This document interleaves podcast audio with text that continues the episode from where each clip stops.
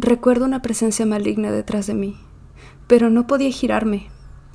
Era como si pudiese describir la sensación de morir.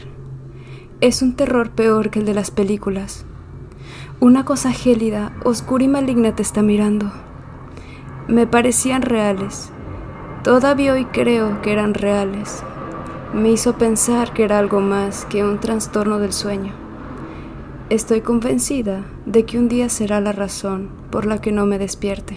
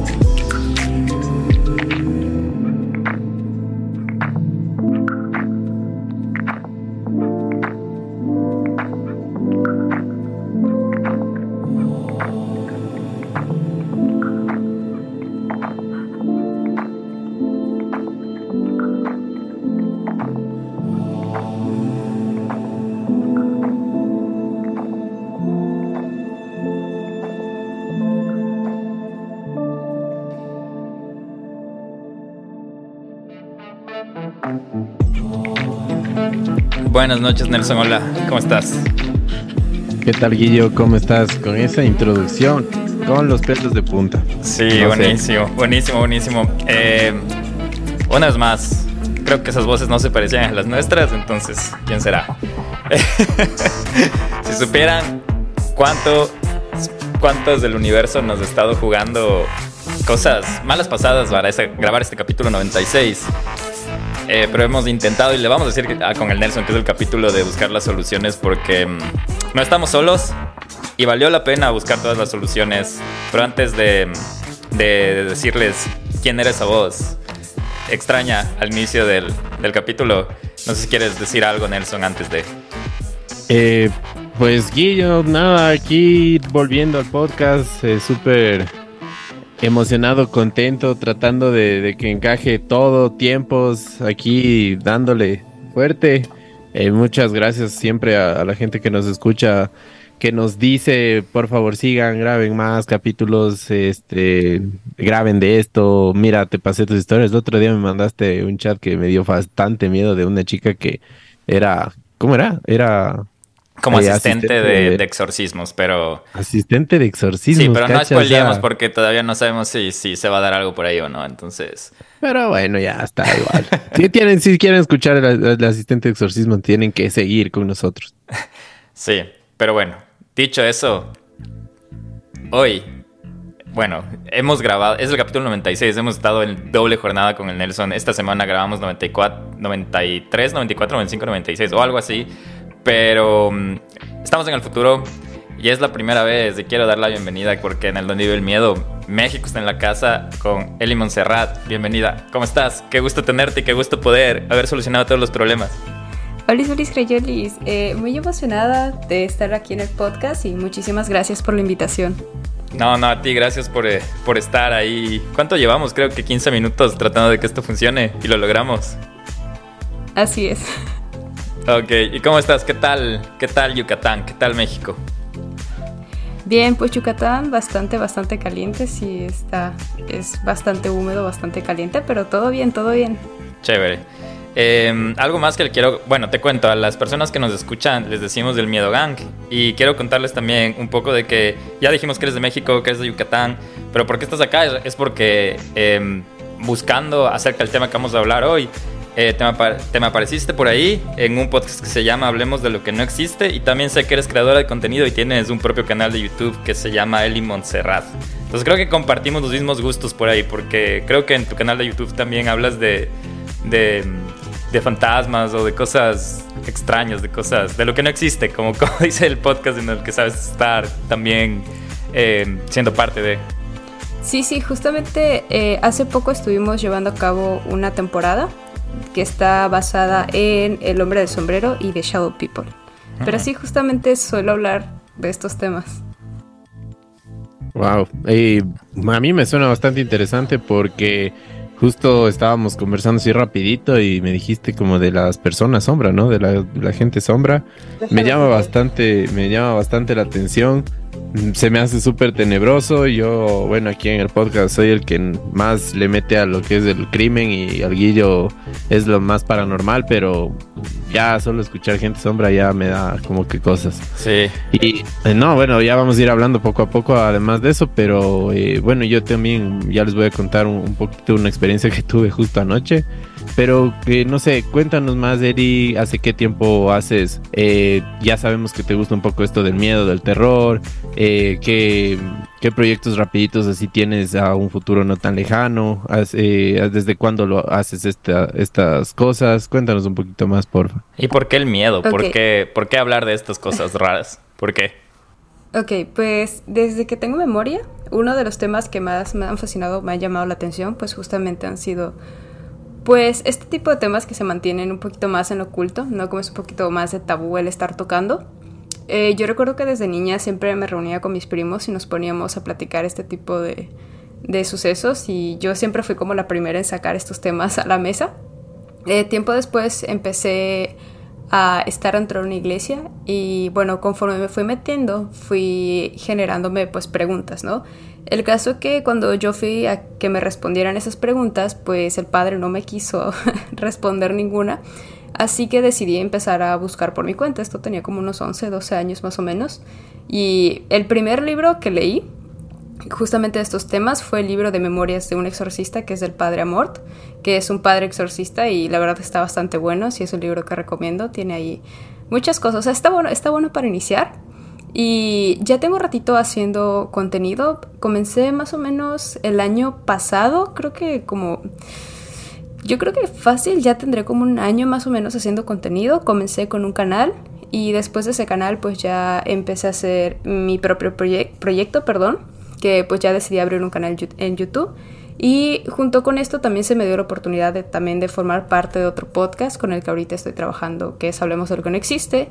Y justamente también hicimos como una triada del terror, donde estamos Paco Arias, el buen narrador y yo. Entonces mensualmente vamos también como que tocando temas, los, los temas más escabrosos del mes, como un reencuentro y la verdad que está bastante bueno. A lo ves. Qué bueno, qué, qué, lujo tenerte acá y sobre todo hoy que vamos a hablar de un tema que te, te contaba antes de grabar que nosotros empezamos en el 2020 y creo que desde ese año nos decían, hablen de la parálisis del sueño, ¿por qué no hablan de la parálisis del sueño? Y mm, lo hemos querido hablar, pero se me hace un, un tema como bastante ambiguo porque mm, no sé si tú experimentaste o si tú Nelson también has experimentado esto, pero yo lo viví mucho más que todo en mi adolescencia, niñez. Y, y no le quería como que dar valor a la explicación científica, porque obviamente hay una explicación científica y mientras estábamos escribiendo este capítulo vamos a hablar de esa explicación. Pero antes de, de, empezar, no sé si ustedes, o sea, ¿qué piensan de la parálisis del sueño? Si les ha pasado antes, si, si eh, han tenido, o cuáles eran sus, sus primeras teorías de, de esto, de que por qué se daba. Eh, pues hasta ahorita solo he tenido una parálisis del sueño, pero pues no me ha pasado como algo, o sea, tuve una pesadilla y ya después cuando me levanté fue cuando no podía moverme. Pero sí me, me, sacó un poco de onda, ¿no? Porque pues nunca había experimentado. De hecho, yo cuando duermo siempre duermo con la cara tapada por lo mismo, ¿no? Porque me da miedo el que un día me jalen las sábanas y tener al hombre del sombrero al lado mío. Entonces no. no, no, es muy agradable, la verdad. Dios. Oye, qué, qué, Qué fuerte. Sabes que yo alguna vez recuerdo que cuando estaba en el colegio una vez sentí que tenía como unas arañas que me aplastaban así. Y yo eh, recuerdo que abrí los ojos y como que no podía gritar, no podía decir nada. Eso también se puede considerar como parálisis de sueño, no solo el hecho de una persona, sino también el hecho de que haya otro tipo de manifestaciones o algo así. O sea, yo, yo recuerdo que, mm, que la parálisis del sueño siempre está relacionada con, con pesadillas. Sobre todo a mí me pasaba así. Eh, y me pasaba mucho en la casa que veíamos de la niñez, Nelson. Y de hecho, por eso es una de las razones de él, y te cuento de sí súper rápido, por la que eh, yo soy medio apegado a estos temas porque viví muchas experiencias raras en una casa que, según yo creo, no estaba encantada o embrujada, sino que había como mucha energía diferente o mucha energía eh, pesada, porque me gusta creer más en, en que magias o demonios o cosas así, es como que energía que está por ahí. Por ahí. Y esa casa era muy pesada. Después de eso, no, no, después de que me mudé de esa casa, que fue a los 19 años, nunca más volví, tuve parálisis del sueño así de fuerte. De hecho, no sé si era porque estaba pensando en esto, hace una semana tuve un, un episodio de una parálisis del sueño chiquita, pero es básicamente como que lo que a mí me pasa es como que un sueño horrible en el que te quieres despertar, pero no te puedes mover. O sea, no puedes mover en el... No puedes mover tu cuerpo, no puedes abrir tus ojos y es como yo me acuerdo hasta de niño, yo me abría, trataba de hasta abrirme los ojos con las manos para, para salir de, esta, de este sueño, de esta, de esta parálisis. Y es bastante agobiante, porque a veces los sueños son tan reales que piensas que son reales, reales valga la redundancia. Entonces, em, yo hasta recuerdo que, no sé si les ha pasado, que sueñas que te despiertas y que sigues soñando. Y sobre todo a veces son como sueños súper fuertes y eso me pasaba mucho antes. Y por eso no quería hablar mucho de eso porque sí es medio traumático y ahorita que ya ha pasado el tiempo y que también... Em, bueno, no, no, no, no, no sigo terapia por temas paranormales, pero también ya, ya puedo sanar otras cosas, entonces ahora puedo hablarlo, hablar lo más fácil de esto y, y no sé, no sé qué opinan ustedes antes de, ya empezar a hablar de cómo se le da como concepto y cosas así. Eh, pues mira, justamente ahorita de lo que mencionas, eh, de despertarte, ¿no? Eh, dentro de un sueño, pues muchos lo conocen como sueños lúcidos. Lo que, yo, lo que yo había investigado de las parálisis del sueño es que hay como tres diferentes parálisis, si le queremos poner un nombre. la primera pasa cuando eh, todavía no estás como en ese estado eh, cuando no estás durmiendo, pero como ya te está sucumbiendo el sueño, pero todavía no estás dormido, entonces como que se mezcla un poquito la realidad con lo del sueño. Entonces, esa es como que la primera etapa. La segunda etapa es cuando ya realmente estás durmiendo y es cuando te despiertas, ¿no? Y la tercera es cuando te estás despertando y no sabes si estás despierto o estás dormido. No te tengo específicamente así como em, los términos, pero sí sé que hay tres. Entonces lo que pasa es que muchas veces también el cerebro empieza a confundir cuando no estás en estado de vigilia lo que sí es real y, no que, y también lo que no es real, ¿no? Y también es como un fallo que luego te hacen tus ojitos cuando ves pasar cosas por el rabillo del ojo. Y también muchas de las parálisis del sueño eh, suelen estar acompañadas de alucinaciones auditivas y alusiones visual, alucinaciones visuales, perdón. Wow, sí, tiene, tiene todo el sentido, ¿no? Sí, solo con eso que ya menciona, hasta, no sé, es como que no puedes controlar las cosas que te pasan en tu propio cuerpo, ¿no?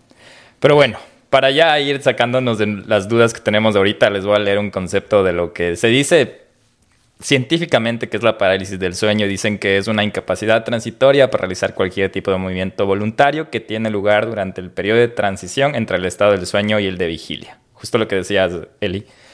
Puede ocurrir en el momento de comenzar a dormir o en el despertarse y suele acompañarse una sensación de gran angustia. Su duración suele ser corta, generalmente entre, generalmente entre 1 y 3 minutos, tras los cuales la parálisis cede espontáneamente. Durante el episodio la persona está totalmente consciente con capacidad auditiva y táctil, pero es incapaz de moverse o hablar, lo que puede provocar gran ansiedad.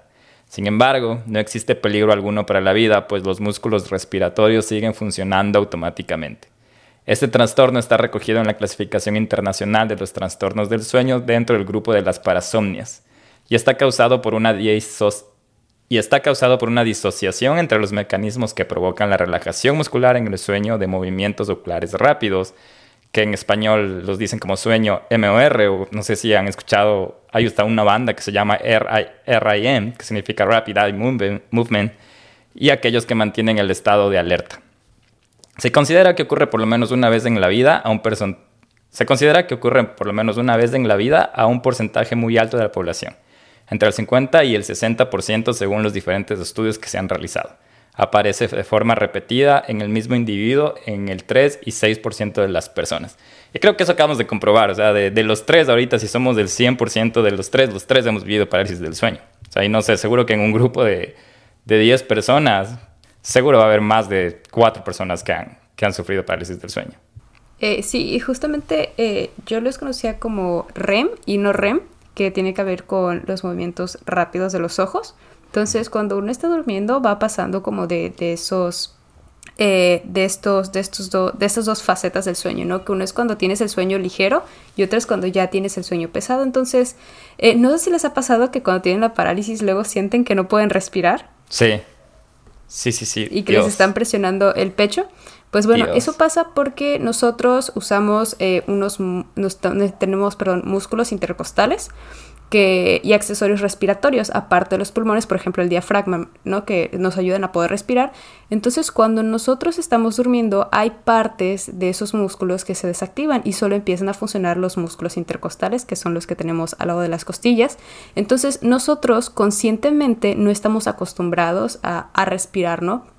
Con estos músculos y por eso luego cuando nos despertamos sentimos que no podemos respirar porque no estamos eh, no tenemos todos los músculos activados al 100%, entonces luego da esa sensación de que no podemos respirar. Wow. O sea que...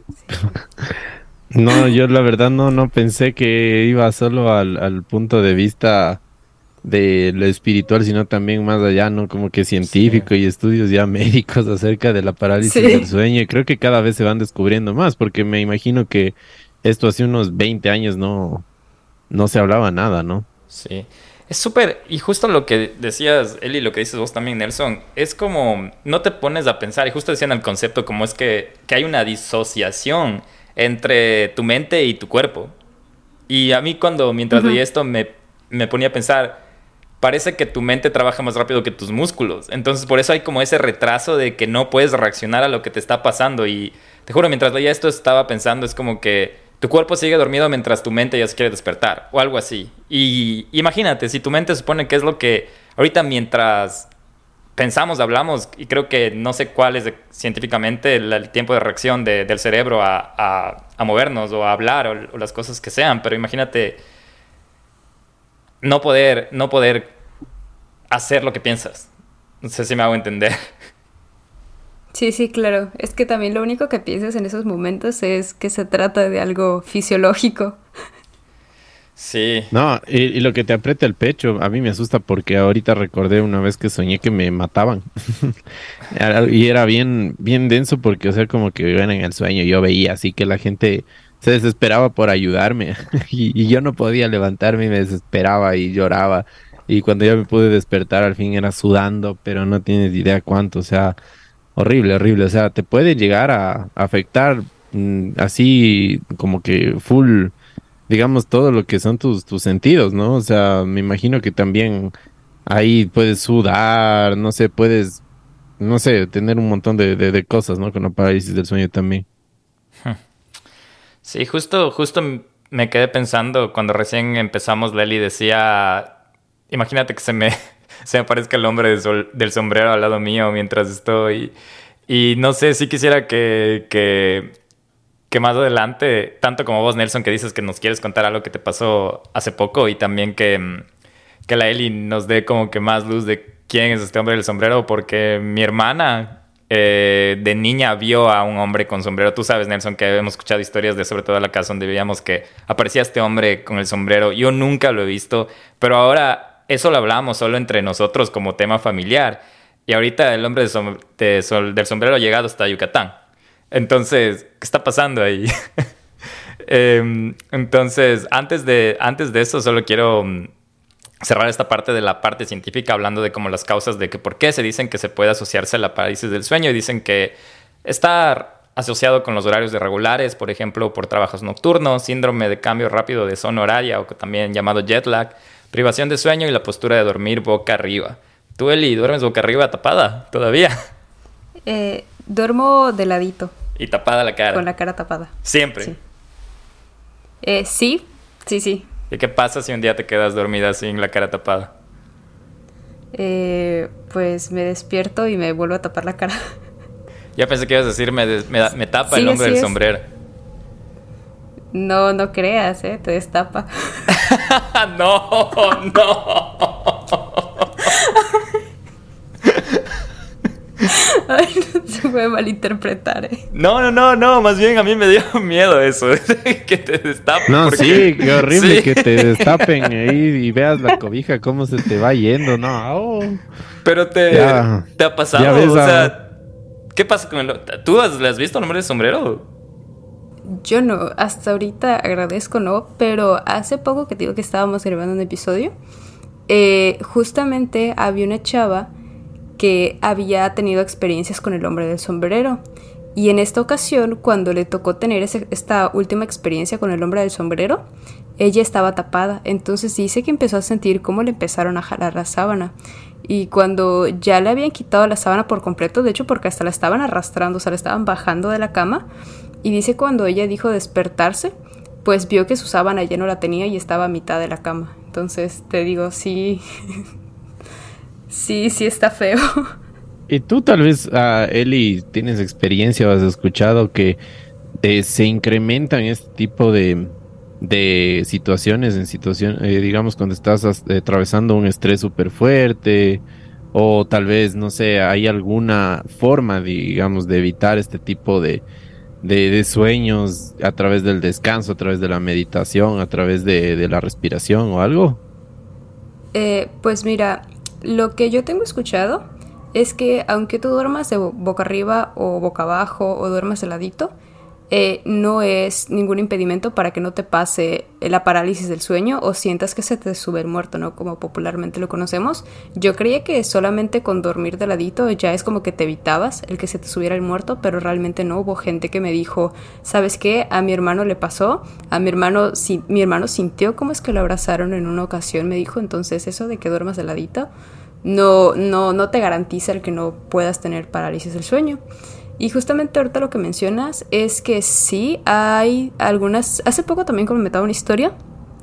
Esto le pasó, no sé si una chava o un chavo, que constantemente pues era una... Bueno, él era una persona religiosa, ¿no?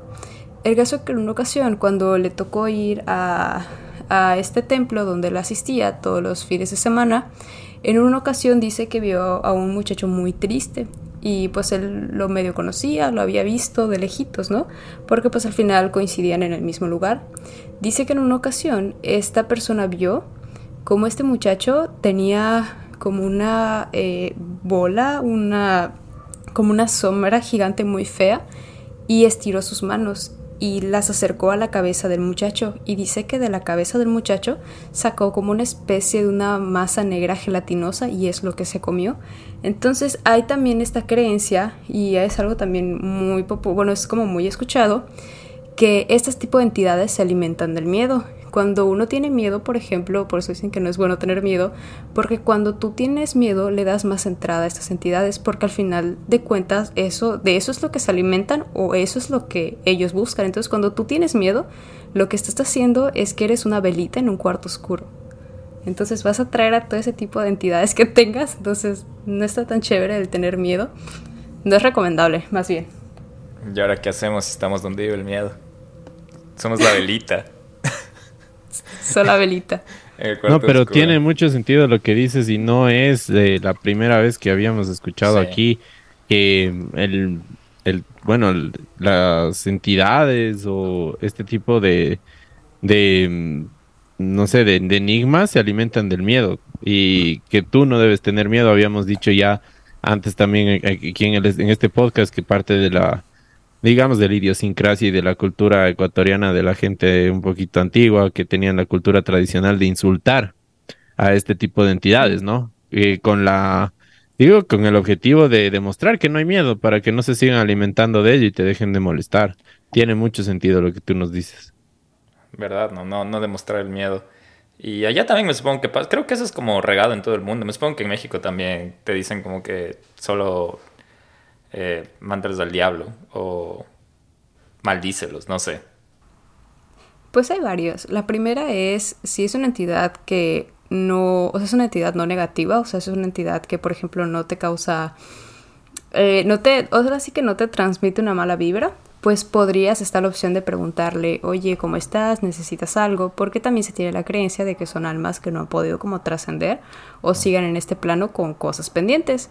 Está la segunda que justamente es mentarles, eh, lo que se te ocurra, justamente para no demostrar miedo. Y la tercera, pues es simplemente ignorarlas, pero entre ignorarlas y mentarles, yo siento que mentarles, porque a mi tío le ha funcionado, entonces. Qué loco. Y a ti no te. antes de desviarnos más, porque creo que este capítulo está súper interesante. No estamos hablando solo ya de la parecer del sueño, sino de justo, justo lo que mencionabas, de la Shadow People o la gente sombra y el hombre de sombrero. Pero ahora me llega la curiosidad si tú alguna vez has tenido como una experiencia paranormal o algo que no has podido explicar. ¿Y qué hiciste? Si es que te, si es que te pasó eso. Eh, experiencias paranormales, la verdad no he tenido. Eh, tuve eh, una nada más que fue cuando vi que un vasito se empezó a mover. hizo como forma de una T, o sea, el vasito subió, bajó, volvió a subir y cuando subió luego se fue al lado derecho y después se fue al lado izquierdo. Entonces es como que lo más terrorífico que me ha pasado. y no le busqué explicación porque de hecho el vaso no estaba mojado, la mesa estaba pues pareja pero sí me sacó un poco de onda eso. De hecho, hay, hace poco me dieron una explicación de lo que pudo haber sido, que son, por ejemplo, como microvibraciones que luego se generan en la Tierra. Por ejemplo, si en algún lugar están construyendo o están cavando, pues nosotros no nos damos cuenta, no percibimos como esas vibraciones. Pero a mí me saca un poco de onda, ¿no? Porque digo que si está vibrando, pues generalmente solo se va a mover de un solo lado, ¿no? El vasito no va a ser como forma de T. Y pues a mí fue lo que me hizo ruido y sabiendo que en esa casa ya pasan cosas, entonces como lo dejé en un 50-50. Qué loco. Qué locura. me encanta la reacción de la Elis. Como te pasó algo raro. Bueno, lo más raro es que se me movió un vaso en forma T al frente mío. pero no, nada más. Sí. Y salieron volando en los cuadros, pero. También. Fueron microvibraciones. Oye, ¿y qué edad tenías cuando pasó esto? Ah, me pasé hace unos meses. Ah, hace tiene mucho tiempo. Sí. Qué locura. Ah, increíble, ¿no? Increíble lo que... Sí. Lo que, así como, o sea, a mí se me hace súper especial escucharle a él y escucharte a ti, Guillermo, como que, ah, bueno, estas cosas pasan, ¿no? Todos los días, como que no, con tanta tranquilidad. A mí me pasa eso y le cuento, le pongo en mi hoja de vida, así, literalmente. Sí, el Nelson es el miedoso. A todo el mundo, yo sí soy súper miedoso. Sí, él y el Nelson es el miedoso del podcast, por eso él se dedica más a hacer los casos de True Crime y cuando hablamos cosas de, terror. Y de hecho, en este capítulo tenemos como tres historias de personas que han vivido parálisis del sueño bastante feas relacionadas con pesadillas. Y espero que no te asustes tanto, Nelson, porque No, de hecho con lo que me pasó ayer, no, no sé si, si puedo dormir, fue algo un poco tenebroso y si quieren me avisas Guillo y les cuento. Eh, justo ahorita podemos ir, a ver, ahorita vamos a las características cualitativas de la experiencia de la parálisis del sueño y si quieres podemos hablar de eso y antes de que cuentes las principales sensaciones podemos, o cómo quieres hacer, ¿quieres decirlo si quieres, cuéntanos ahora y luego hablamos de las características cualitativas de la experiencia. ¿Por qué estamos ahorita metidos en la parte de contar nuestras experiencias? ah, pues bueno, verán lo que me pasó ayer, a ver si, si la Eli que tiene un poco más de conocimiento nos da luz también esto, verán. Tal vez son las vibraciones, Nelson, las microvibraciones. bueno, eh, últimamente por mi trabajo ando full cansado eh, y pues nada, estoy también terminando mi mi tesis, entonces me, acosté un poco tarde, ¿no? Tipo ya casi las 4 de la mañana y tenía que levantarme a las 6.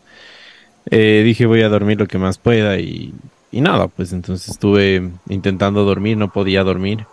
Eh, no sé a qué rato me quedé dormido. Y después, o sea, solo me desperté y empecé a hablar. O sea, yo recuerdo que hablé, pero no me acuerdo de qué hablé. Así como que como que pasó. Entonces, em, bueno, pues me, me, asusté, dije, bueno, ya me va a dormir de nuevo. Y mi novia me dijo que he dejado de hablar, o sea, que, que simplemente me he dejado de hablar y me he quedado ahí callado y, y me he dormido, ¿no? Y me dice, ¿por qué me contaste lo que me contaste? Y yo le dije, ¿qué te conté? O sea, literalmente no me acordaba de nada, ¿no?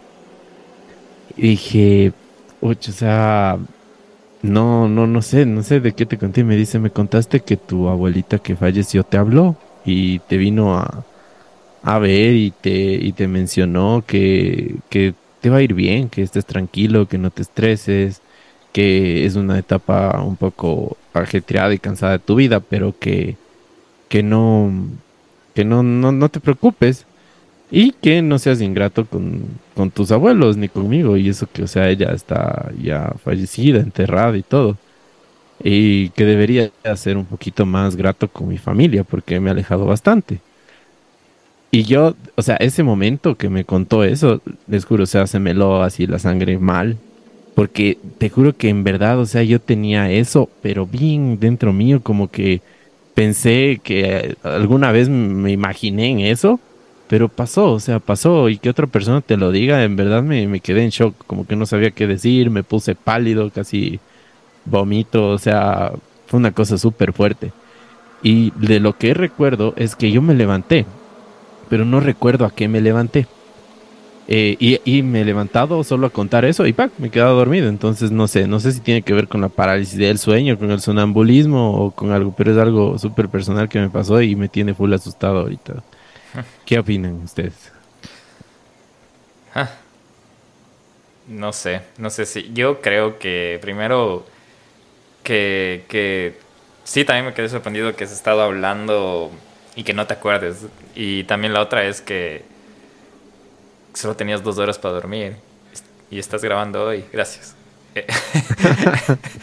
Oye, y, más que nada, perdón, Eli, antes de que continúes le, soy sincero, no, no fue un, Me empecé a acordar y no fueron recuerdos tan bonitos porque recuerdo haberla visto a, mi abuela que falleció, pero no. No así bonita ni nada, porque recuerdo haberla visto así. Sí te acuerdas del sueño. Ahorita, ahorita estoy como que todavía procesándolo, pero sí recuerdo que me asusté porque no estaba así como que, digamos, arreglada ni nada, sino más bien recuerdo algo medio tétrico, o sea, algo medio, medio feo. no es que es primera vez que yo escucho ese tipo de cosas. Generalmente es el familiar que luego te dice que lo acompañes, ¿no? Eh, también es otra cosa que quería platicarles. Cuando estén en una situación así, lo único que hagan es tomarle la mano a la persona, ¿no? Porque hay como la creencia popular de que si un familiar muerto te está llamando y te ofrece la mano, es que te está, o sea, te está viniendo a buscar. Entonces, no sé, yo creo que tal vez como la recomendación que tal vez yo te daría ahí como consejo de la abuela sería, pues tal vez pide por tu abuelita o tal vez puede ser que tenga algo pendiente y no, no sé, ¿no? Pero yo creo que trataría también de, pues es que si ya te dijo como tienes que hacer ciertas cosas, pues, pues también por algo te lo dice, ¿no? O sea, digo, siento yo entonces. No sé, pero sí está, sí está bastante creepy tu historia. Sí, sobre todo después que dices que, que estás teniendo ya recuerdos de cómo se veía y que no ha sido muy bonito.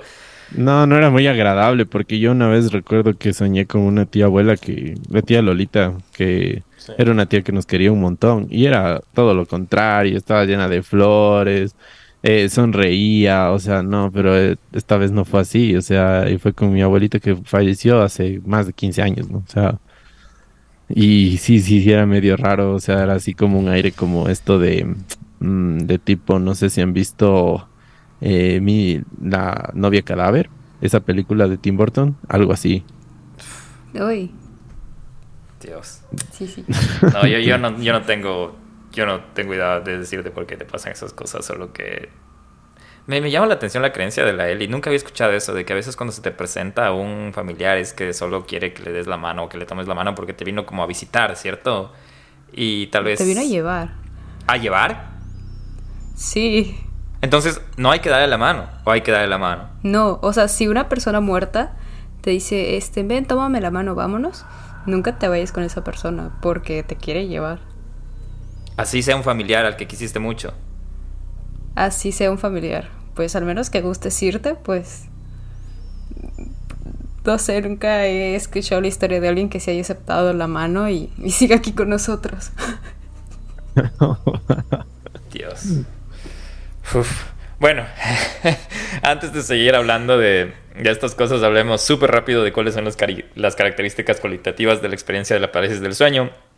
Eh, Nelson, ahí si quieres tú puedes hablar de las sensaciones y luego vamos a las historias que tenemos de la gente porque se está poniendo, se está poniendo bueno esto y, y sigamos, sigamos hablando. Pero bueno, hablando de las características de, de esto, es que la parálisis de los músculos voluntarios se asocia a un tipo especial de alucinaciones que reciben el nombre de las de alucinaciones hipnagógicas y pueden ser visuales, auditivas o táctiles. Se manifiestan viendo u oyendo objetos inexistentes o creyendo que una persona cercana se encuentra en las proximidades. Las alusiones hipnagógicas provocan provoca en muchas ocasiones sensación de miedo o terror, especialmente cuando el sujeto experimenta el primer episodio. El fenómeno de angustia aumenta cuando el entorno cultural facilita explicaciones fantásticas, sobrenaturales o paranormales que no tienen ningún fundamento científico. Son muy diversas en las diferentes partes del mundo y están influenciadas por la época y las tradiciones de cada religión.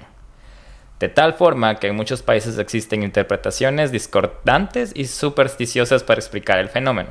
Se ha descrito la sensación de una presencia, la sensación de ser tocado en alguna parte del cuerpo, sensación de dificultad para respirar, pensamientos de muerte y sensación de movimiento ilusorio que incluyen sensaciones de movimientos inexistentes, por ejemplo, caer o flotar. Hijo de madre, yo sí he soñado que me, que me caigo. ¿Les ha pasado? Todos flotan. Sí, se siente bien feo. Sí, y yo he soñado, ¿sabes? Lo que tenía antes ya no he tenido mucho, mucho, mucho este sueño. Y si la gente que nos está escuchando ha tenido esto, por favor, mándenme un mensaje. no, es que te era de los sueños más horribles que tenía. Era como que soñaba que. que y hasta va a sonar sí, chistoso, Nelson, porque vos acabas de decir todos flotan. Y yo soñaba como que. Y he soñado algunas veces, como que. Puedes volar. Como que puedes empezar a flotar, como a levitar. Y de repente solo sigues subiendo, subiendo, subiendo. Y no puedes.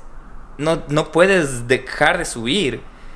Y y empiezas a ver todo abajo como que estás haciendo chiquito, chiquito, y ya no lo disfrutas, porque al inicio siente como que súper chévere que estás ahí volando y todo, pero luego ya te empieza a dar hasta el vértigo de que estás muy alto, demasiado alto, y piensas en el, ya no quiero seguir subiendo porque si es que ya no controlo esto y me caigo, mm, me muero. Y, y de repente empiezas como, es como te jures como que tratar de nadar en el cielo y de repente de la nada empiezo a caer, empiezo a caer, empiezo a caer. Y es súper real que estoy, estoy cayendo, estoy cayendo. Y es el sentimiento de ese hasta como de vacío. Y por suerte, ya no me ha pasado mucho, pero me pasaba mucho y luego me despierto. No sé si a alguien más les ha pasado esto. Y si a alguien más le pasa esto, por favor, sufran mi dolor, compartan el trauma porque se siente horrible. Ya no he sentido hace un buen tiempo, pero no les voy a mentir que seguramente la última vez que soñé eso fue en menos de un año. Y Díganme que ustedes también han soñado algo. Él y Nelson, no, algo parecido, no, nunca. No. Sueño que caigo, pero no. Pero rápido. Eh, sí. Yo he soñado que golpeo y no le hace daño a nadie. no sé si han soñado eso. Pero no, una vez, una vez soñé lo que tú me dijiste, Guillo. No sé, yo creo que también conté en el podcast la otra vez que una vez soñé que hablaban, hablaban alrededor mío bastante y que yo ah, estaba desesperando y, gritaban y no les entendía. Y no sé, como que me levanté y justo al otro día quisieron robar la casa donde yo estaba y me asusté porque dije, no, pues qué, qué, qué tipo de, de Nostradamus soy o qué, qué, qué es esto. sí, creo, sí creo que, te, que, les conté aquí en el podcast, pero de ahí así que esté volando, yo creo que alguna vez lo soñé, pero no lo recuerdo muy bien. Bueno, eso mándate las sensaciones de la parálisis del sueño para ya contar las experiencias reales. Sensaciones. A ver, las principales sensaciones que se pueden experimentar son las siguientes. Alucinaciones táctiles. Son comunes. Incluyen la sensación de que el colchón se hunde, que alguien se sienta, que le retira las sábanas o que le agarran de las manos. Wow. Alucinaciones visuales más o menos vagas y cercanas a la pseudo alucinación. El estímulo externo percibido se reconoce como real. En el caso de la presencia, puede quedar camuflada entre las sombras de la habitación. En algunos casos se relatan imágenes detalladas de objetos y seres vivos. Un tercio de los afectados percibe imágenes vagas o indefinidas. Otros ven formas más concretas. En muchos casos se percibe la proximidad de familiares cercanos o de personas allegadas. Que quizás es lo que me pasó. No, estaba muy fuera de, la realidad. Alusiones auditivas. Se tiene la convicción de que los sonidos son reales y que provienen del exterior más que de su mente. Son sonidos diversos, muchas veces mecánicos o intensos, por ejemplo, zumbidos, silbidos, chillidos. En otros casos en otros casos son sonidos identificables concretos como timbres de teléfono o puertas, sirenas, viento, herramientas, golpes de puerta, arrastrar de muebles, vidrios o vajilla que se rompe, música extraña, sonidos de radio con ruido blanco o que recibe varias estaciones. Las voces humanas son el sonido más frecuente en un 37% de los casos, en forma de griterío o leves susurros, sin mensaje identificable ni claro. Justo lo que les comentaba. Sensaciones de una o varias presencias en la casa a las que se considera como intrusos. Se acompaña de aprensión y temor. Esta presencia puede percibirse como amenazante o peligrosa, experimentando el sujeto en ocasiones la necesidad de despertarse o moverse lo más pronto posible sensación de pánico, que puede manifestarse como dificultad para respirar, estrechez alrededor del cuello como si te estuvieran estrangulando, y sensaciones de sofocación y asfixia. El sujeto en estos casos puede experimentar por ese motivo angustia, pánico y temor de morir asfixiado, aunque la parálisis del sueño puede aterrorizar a la persona. Nunca es peligrosa ni pone en peligro la vida del sujeto. Los episodios son generalmente de corta duración y en todos los casos las personas se despiertan sin haber sufrido ningún tipo de daño físico. Bueno, lo bueno es que nadie ha muerto de parálisis del sueño, solo de agarrar la mano al familiar que se te aparece. ¿Han sentido ustedes alguna de estas cosas? Independientemente que no sea parálisis del sueño, como eso de que estás acostado y que se sienta alguien en la cama, se hunde el colchón y esas cosas, ¿les ha pasado? A mí me pasaba despierto antes. A mí me pasaba así varias veces, ya hasta me acostumbraba. A mí no me ha pasado ese tipo de cosas, pero a mi mamá sí le han pasado bastante. Que luego siente que en la noche siente como alguien se siente en la esquina del colchón. Me ha pasado, sí. Yo no sé si se conté esta historia alguna vez en, en, en el Tandillo del Miedo, pero... Eh, y ahí medio parecido a lo tuyo, Nelson, que no sé si estaba, y hasta ahora no sé si estaba soñando o estaba sonámbulo, pero me pasó que estaba yo en mi cuarto, en mi habitación cuando tenía que ser unos 16 años por ahí, em, sabía dormirme con la televisión encendida. Y nunca, nunca, hasta ahora, bueno, ahora ya mejor, pero e, antes yo nunca cerraba la puerta de mi habitación, o sea, siempre la dejaba con poco abierta, no sé por qué. Y una noche yo estaba como entre dormido y despierto y sentí que según yo entró mi papá a mi, a mi habitación y dije a mi cuarto y dije, seguro entró para apagar la televisión porque sabía dejar prendida.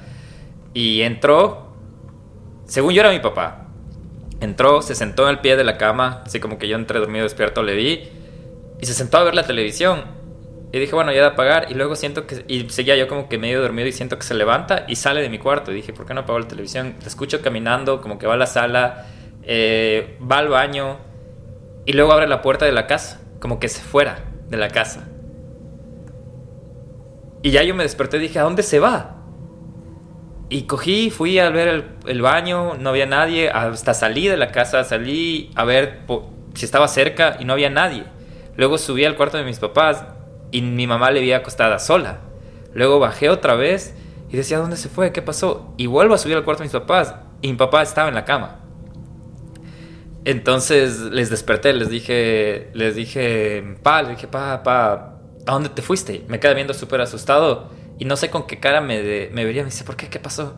Dije, porque pensé que fuiste a mi cuarto, fuiste al baño. Y me dice, sí, sí, sí, fui a tu cuarto y fue al baño. Al siguiente día me preguntó como que qué pasó anoche porque estaba súper asustado y le conté algo.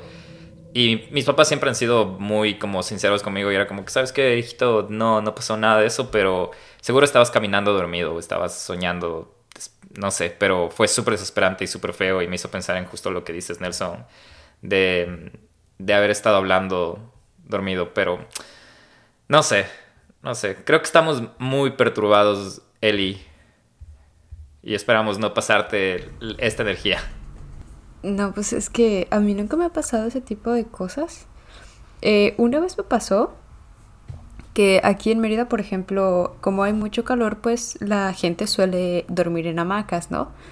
Entonces yo recuerdo que me había costado a dormir eh, como todos los días y les digo, tenía justamente esta, pues esta sábana en mi cara.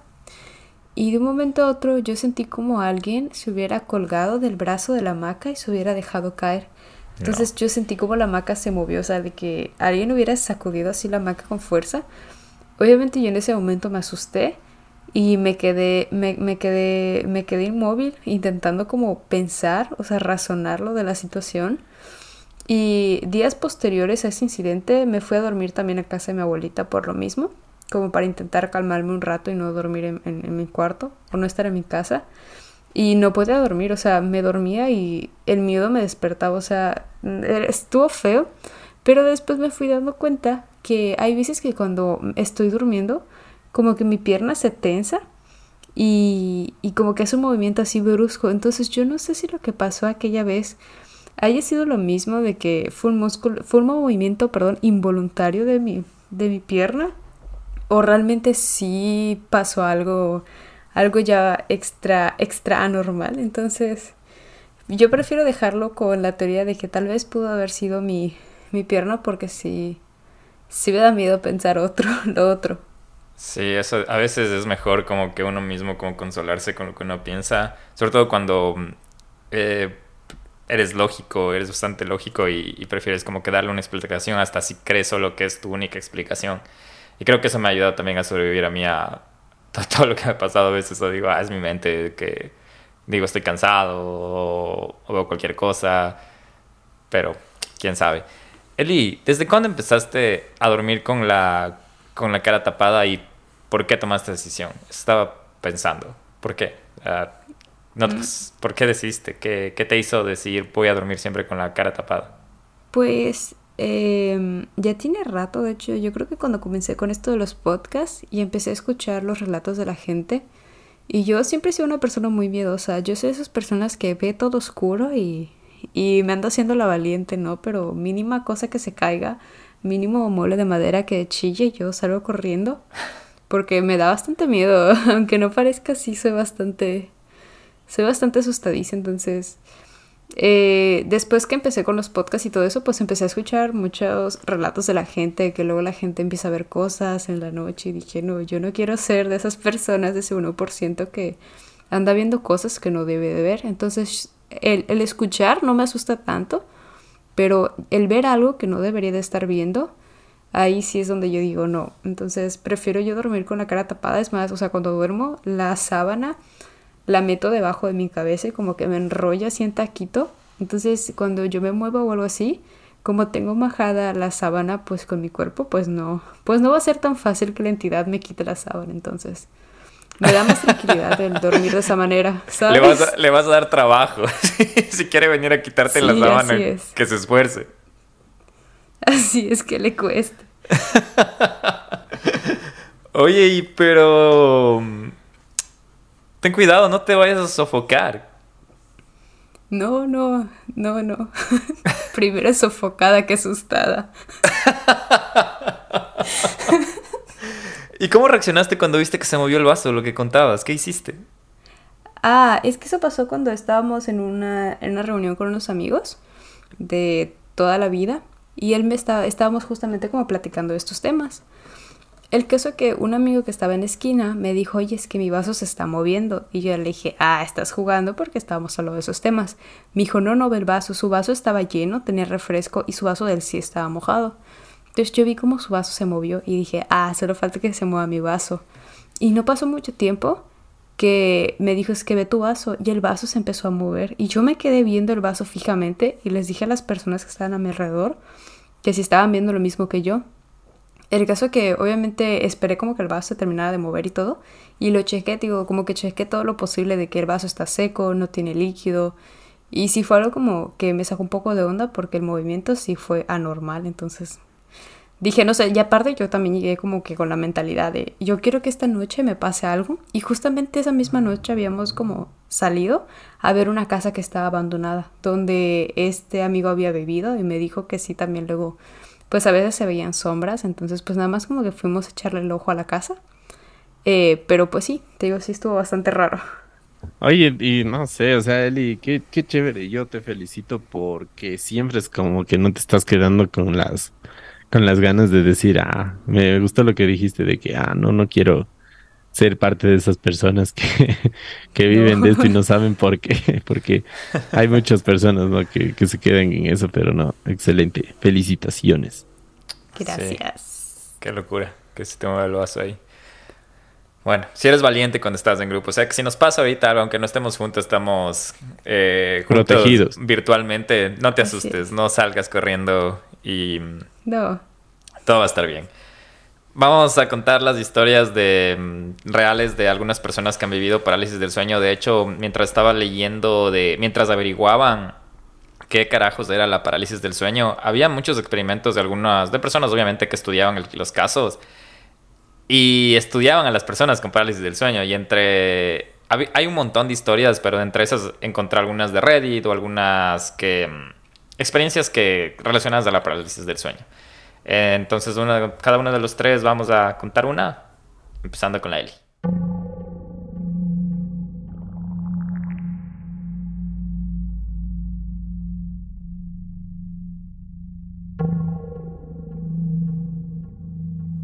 Todo comienza con una pequeña criatura verde, escondido entre las sombras, y termina despertándose entre gritos. Eso es lo que un usuario de Reddit afirmó experimentar cada vez que sufrió parálisis del sueño. La criatura era siempre la misma. Ella la describe como una criatura tipo gremlin o duende de color verde. La mayoría de veces se sienta sobre su pecho y le susurra en un idioma que no comprende. En una ocasión, dice que se despertó cuando esta criatura estaba agachada en el techo. Tan pronto como ella lo vio, la criatura giró su cabeza hacia ella y le sonrió. En otra ocasión, estaba en la cama detrás de ella, susurrándole al oído, en ese extraño idioma, y solo despertó cuando sintió su lengua en su oreja.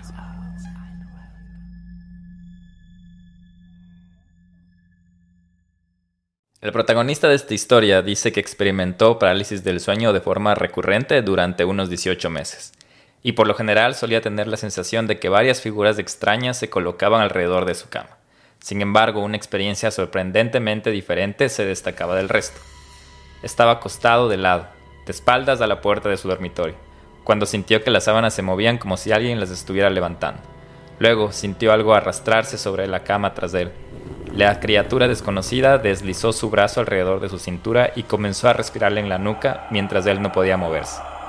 El protagonista describió la experiencia como si estuviese siendo acurrucado por un esqueleto con garras. El corazón se le iba a salir del pecho, los músculos no respondían, solo podía quedarse allí mientras la cosa respiraba lentamente detrás de él.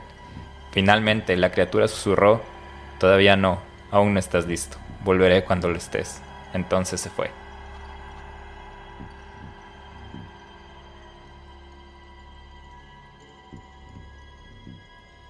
Chan, chan, chan. Híjole, qué spooky. Te abrazaron el, el esqueleto, Nelson. Ya, Nelson, cuando quieras.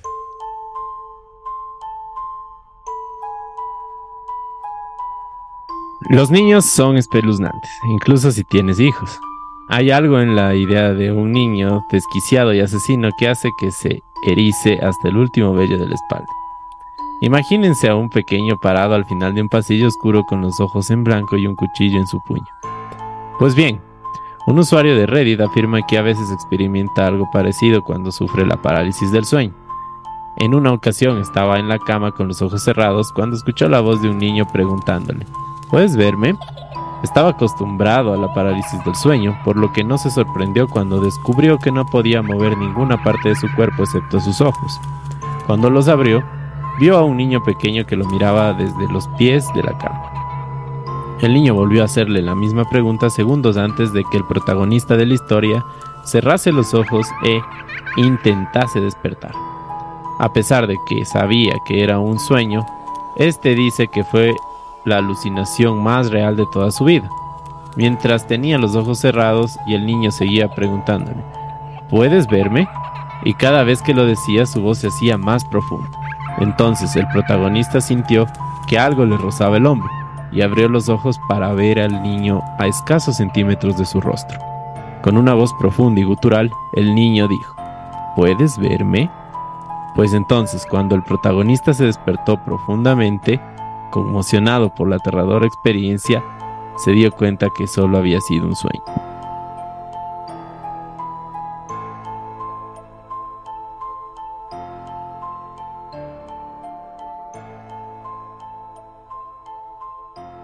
Bueno, ahora que ya, ya hemos hablado de la, de la parte científica, eh, también ha habido muchos, hablamos de, algunas cosas, de algunas creencias de que lo que se podía explicar o como se le da explicación a la parálisis del sueño. Y quiero contarles una de esas creencias, a ver qué opinan. Una era de sucubos, de incubos, que es decir, demonios que toman la forma de una mujer atractiva para seducir a los varones, introduciéndose en sus sueños y fantasía.